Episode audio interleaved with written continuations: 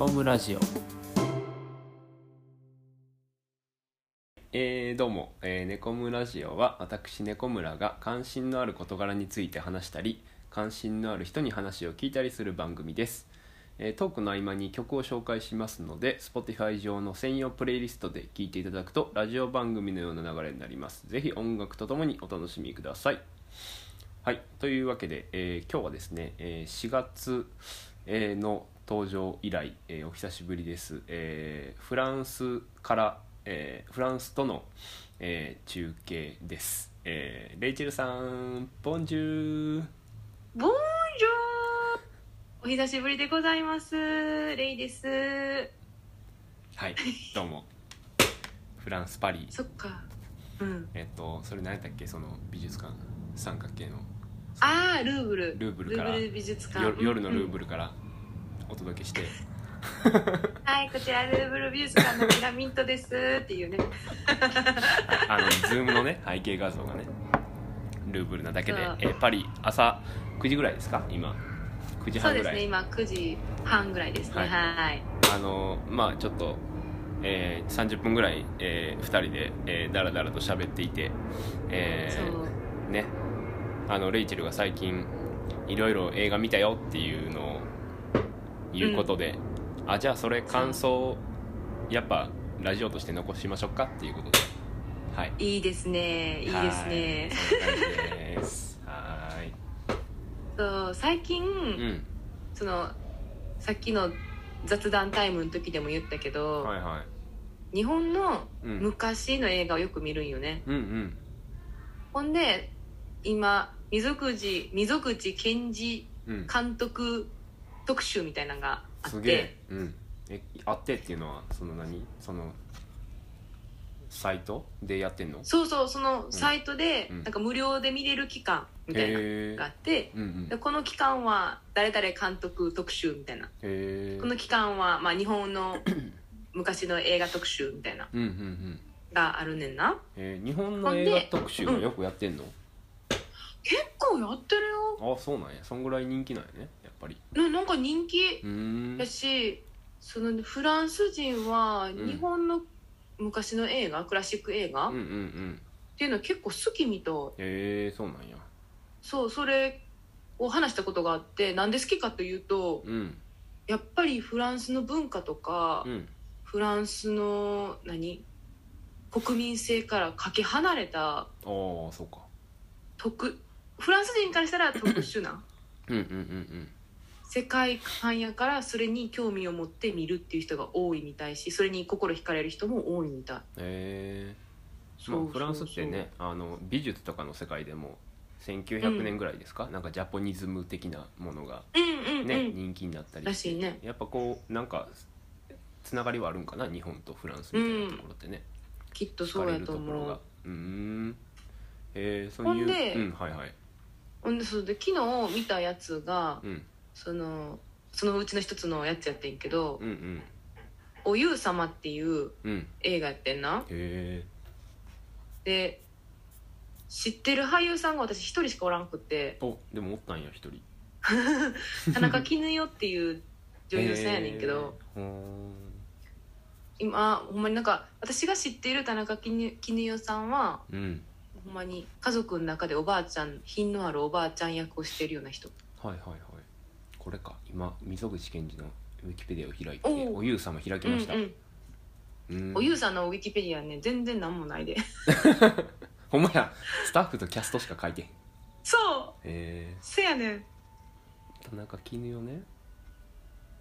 なんかポスターもすごくああその頃の時代のポスターやな、みたいな。うん確かに。絵のやつやなってうん。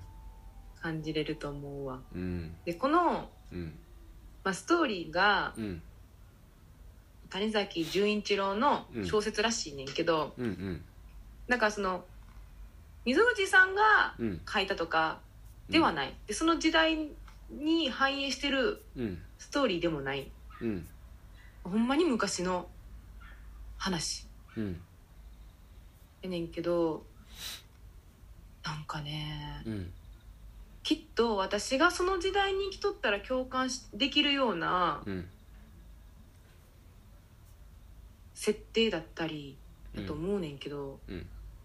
もう今この現代で絶対起こらへんやろな設定やからもう共感ができなかったのね。うーん。なるほどね。でうん。でもなんかさ映画見とってもさ、うんうん。まあ例えば SF とかめちゃくちゃかけ離れた設定でもうんうん。その登場人物に共感できたりするやん。うんうん。その感覚もなかったん。せやな。一緒の日本やのにって感じやな。そう日本やのに日本の言葉、日本語も喋ってるし、うん。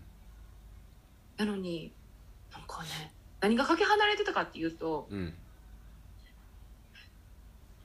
喋り方。あ まあ独特やんな昔の日本映画ってな。と喋り方とあとうん。はっきり物事言わへん感じ。ああはい。はいはいはい。がいやもちろん。さ、まあ、うん。それ人それぞれやと思うで、うんうん。今この現代で生きてる人も、うん。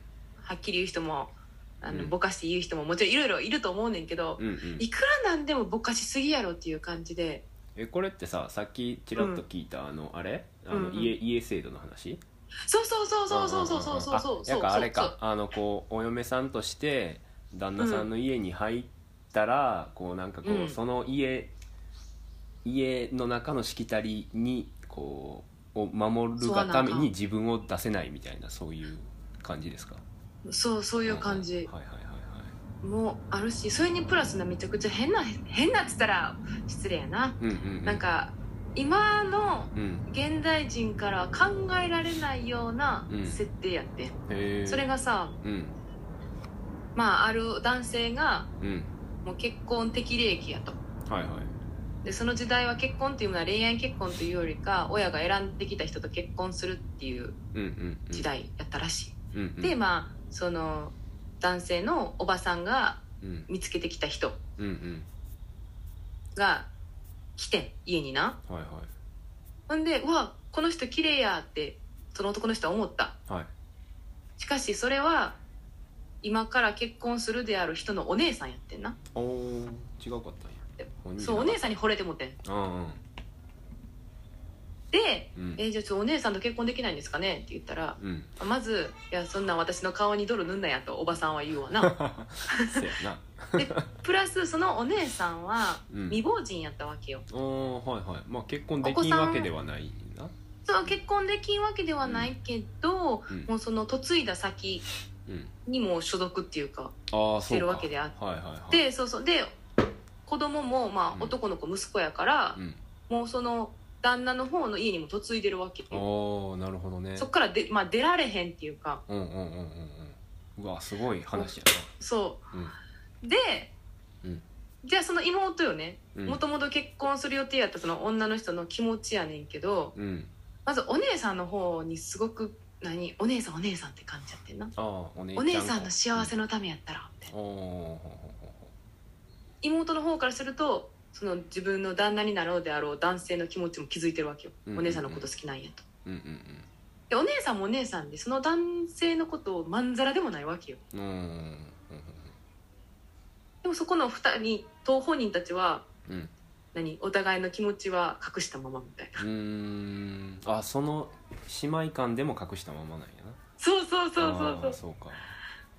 でもなんかその妹と男性はうん打ち明けてんねよ。うんうん妹はもうあなたの気持ち知ってるしお姉さんの気持ちも知ってるんですって。うんうんあなんかそういうドラマ見たことある気がする。ある？なんかある？最ある？くない？あるあるくない？あ何 やったかなそれ。まあいいやあの続きをお願いします。あちょちょっとちょっとちょっと思い出してみて。でうん。あ思い出した。そのあれ 思い出した。何何 えっとねあの最近えっと去年かな日本でやっとった、うん。あのあれですわ。大豆田十和子と3人の元夫っていうね、えーあれ誰や？あの主役。うわ名前出てこへん。大豆田え日本の映画？日本のドラマですね。カンテレ、えー。カンテレ制作のドラマで、えっとうん。松たか子ですね。えっとね松たか子が、えーうん。さバツさんやね。バツさん。ほうほうほうほう。で離婚い歴一人目のうん。一人目の夫が松田龍平でうん。で、まあ、結婚して子供もおるんやけど実はうん。松たか子の親友のことが好きやねん松田龍平は。わっていう話が出てきてあそれをちょっと思い出しただけでした、はい。面白いねこういそうこういうそうだからはい。おなんやろね、うん。まあ結局はその 妹の方は嫁ぐんよ。うんうん。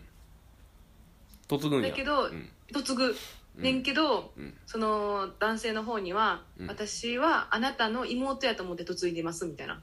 うーん。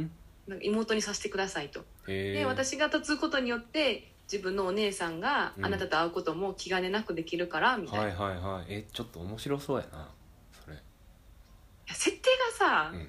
おもろかったよもちろん、うん。なんかほんまにうん。今までこの時代に生きてきた人間からすると想像がつかない設定うんやねんけど、うんうんまあきっとその当時の人はそんなことがいっぱいあったんやろうなっていう。ああそのねその制度によってそうそう。こう自由にできないからそうそうそうそうそうそうそうそう。そう嫁いだらもう出られへんねやとか。うん。えこのさキャスト見とってんけどさえその田中、うんうんうん。田中絹代さんがお姉さん、うんうん。お姉さん役やったやん。でこの音羽信子が妹？音羽信子っえーてね僕ねそうそうそう今キャストを見たんですけどあの音羽信子ってね、知ってたわ。あ知ってはった？この人ねあの宝塚なんですよもともとそうなんや。そうそうそう。であのーうん。僕の昔いた宝塚映画祭の関係の人が、うんうん。この人の回顧展というかなんかうんうん。みたいなことをやっててそれで知ってましたね、えー、あ、えーそんなうん。つながりが、あ、うんうん。そうなんや。宝塚の人ですね。綺麗やった。うん。はいはいでそうでしんのすけって書いてあるしんのすけ役はその男性やね。はいはいはい。はい姉妹に挟まれるというか。うん。へうーんえもう原作がねあの谷崎潤一郎ですね。そうそうそうそうそうそうそう。そうそうなんだ。1932年原作映画は51年。うん。うん、でまあ。白黒やったね。うん。共感できないまま終わりましたか。そうそうそう。そうなんや。だからそうさっき言った喋り方も共感できやんくって、ああねえそれわかるわ。あなんかお姉さんが妹に、うん。ちょっと言いたいことあるんでしょ？言ってみなさいよ私に」とか言うねんけどうん。妹さささっと部屋の隅にねうん部屋の隅に面すねんなんて言ったらいい？うん。なんかもう話しかけないでオーラを出すねん。ふーん。はやねんけどそんなことする？その挙動の一つ一つがわからんねんな。要はな。そう、ん、とかなんかもどかしさやね、ああ。あなんか言えないもどかしさう。ん。はあるよねもちろん、うん。あるけどこんなにも言わんかみたいな。だから言えない うん葛藤っていうのがきっとそのさっき言った家制度系やと思うねんけど、うんうんうん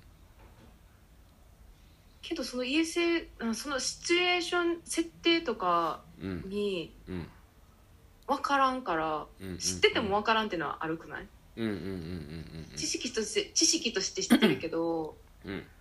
感情として分からんから分からんままやった。よね例えばこの、うん。えー1950年代の映画で、まあ、そういう家制度だとか、昔ながらのあれに、えーが制度として社会に残っててもなんか主人公はもうちょっとなんかはつらつとしてたりなんか自分を通すみたいな感じやったらもっと感情移入できるみたいな分かるっていうのがあるよね。いや多分そうと思うし。僕が最近見た映画で言えばさっきもちょっとちらっとね雑談で言ったけど「うんうん。あの東部」とかってさうんうんうんまさにそのぐらいの年代で、あの二次大戦終わったぐらいに、えっと30歳ぐらいかな東部2 3 0歳だと思うねんけど、なんかこうまあ北欧のなんか自由さみたいなのはあるけど東部自身が超自由やねんね。でそのなんかそのあの抜けの良さみたいなのが出てた映画で、なんかそういうのはすげえ共感できるというか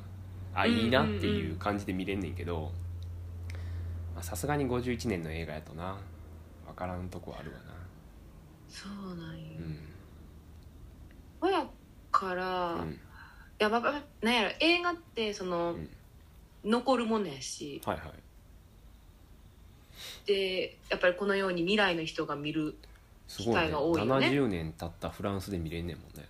そうそうそういうことよ、うん。おいだけどなんかその時代によって人々のうん。リアクションっていうのはまあきっと変わんねやろうなと思ったしう、ん。まあ、難しいけどうん。当時の人の感想を聞いてみたいなって思った、そうやね。やっぱり当時の人は納得っていうか共感できるんかうん。いやできやるでしょう。分からんけど。できへんかったら。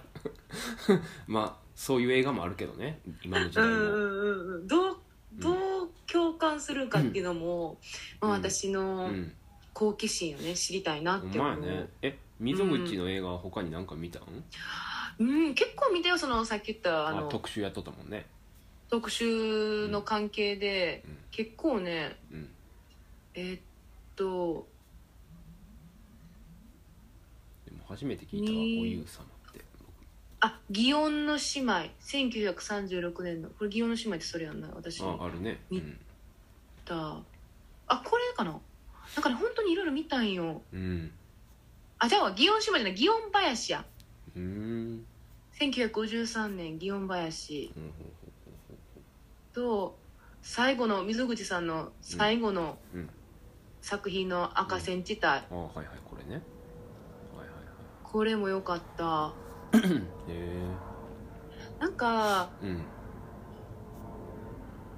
うんなんか溝口さんはうんかん人の感情をうんうん見せるのがうまいというか、うん。いやもちろんさ見せてんのは俳優さんやねんけどさ。うんうんうんうん引き出すそれをのがうまいみたいな。そう引き出したり、うん。それをカメラに収めたりうん。すんのがうまいなっていう印象。へえそうなんだ、うん。あ若尾綾子ですね。赤線時代。そうそうそうそう、若尾綾これよかった。なんかだんだうん。んこの、よ50年代ぐらいの作品になってくると子、うん。なんか常連の俳優さんたちが出てくるわけよ、ああはいはいはい例えば「右月物語」で出てきたはいうん。京真知子さんやな、うんうんうんうんが赤線地帯にも出とったうんうんり、うんうん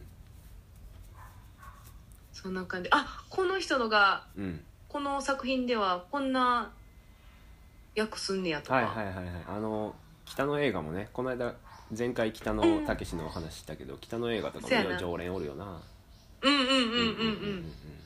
えー。それを比べっこするのも面白い。はいはいはいはいはい。うん。えー、どれがどれが一番良かった？なんかどれも、うん。その今の時代にない感覚っていうのがいっぱいあるんです、さっき言った赤線地帯も、うんうん。その体売る、はいはい。そうやね。商売、うんそうやね。そうそう。をもう政府的に禁止しようかどうかっていう狭間の時を描いていたりとかそんなん、うんえそんなんあったんやって感じだし。うんうんで祇園林はうんその祇園のあの舞妓さんと芸妓さんのあの関係やね、うんうんうん。っていうものをうんうん。そんなに詳しくなかったから、うん。あ当時の人とかその人その人たちはこういう気持ちやったんかとかこういう社会システムやったんかそこの地域はみたいな。風俗自体知らんもんね。そうそうそううそう。っていうのがあったから、うん。パッと面白かったなってやっぱり祇園林かな。うーん。うん。面白い。見れんのかな溝口。あ53年。うちの父親が生まれた年ですね おほほすごい。誕生日誕生なんて誕生日。年映画ね誕生年映画ですね。うん。うーん。えーじゃあまあそうやね。そのうん。わからない自分は知らないようなうん。世界でありつつ、こう、うん。えなんでみたいなこともありつつすごい面白かったりっていうのが、そう。えあの作品たちですね。ー、うーん。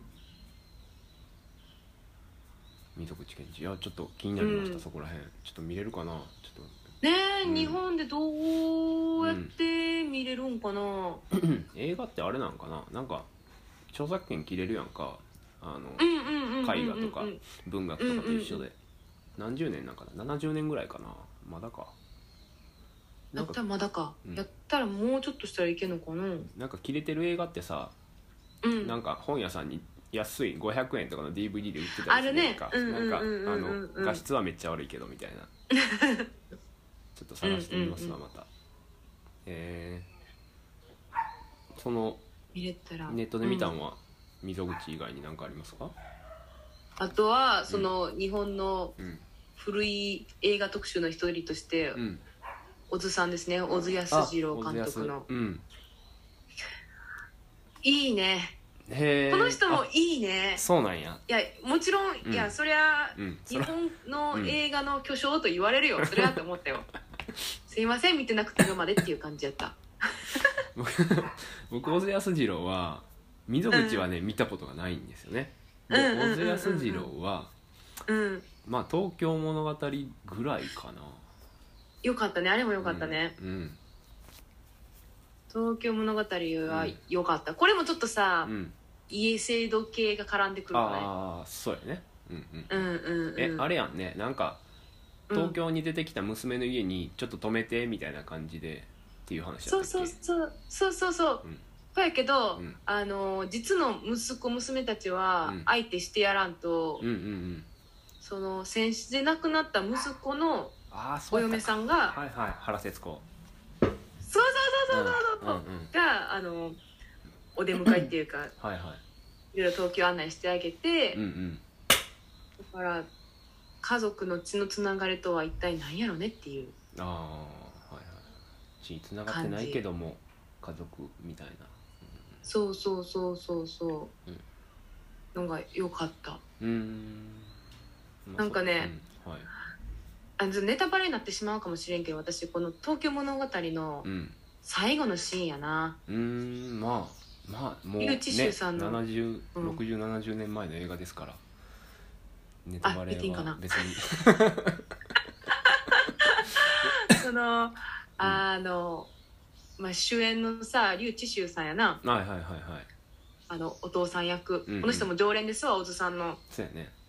うん。うん。そうやねってそんな見たことないけど。うんほんまにもううん。この人めっちゃいい、いい味やなって感じ。ですや。今ねウィキペディアの「オズ組」っていう項目があってえーっとうんうんうん。まあいろんなえー撮影監督例えば重原秀夫32本撮ってますみたいなのとかあるんやけどおー。笠智秀が俳優としてはトップで25本に出て出てますってそうそうそうそう25本ってほとんどやないかみたいねすごいよね。な、うん。はい。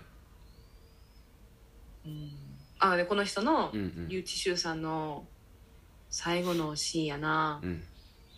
一人ポツンとおんねん。うんうんうんしゃべ喋ってへんのにうん。その姿がうん。良かったの。うん。醸し出す雰囲気が忘れられへん。うん。よかった。これ東京物語結構好きだね。他は何か見ましたか？あとは「おはよう。おはようね。はいはい」1959年の。これなんかちょっとあれ？あの軽い軽いというかコメディっぽいやつ。あおならのやつやね。そうそうそう。そうそうそうそう。ジョークとして使われるやつ、はいはいはい。これ見てないね。おならの映画とししてか知ってない。なんか教えられて。え見てる？んそうそうそう、うんうんうん。見てないねんけど。うーん。そうやね。なんかいや子供たちを描いているうん。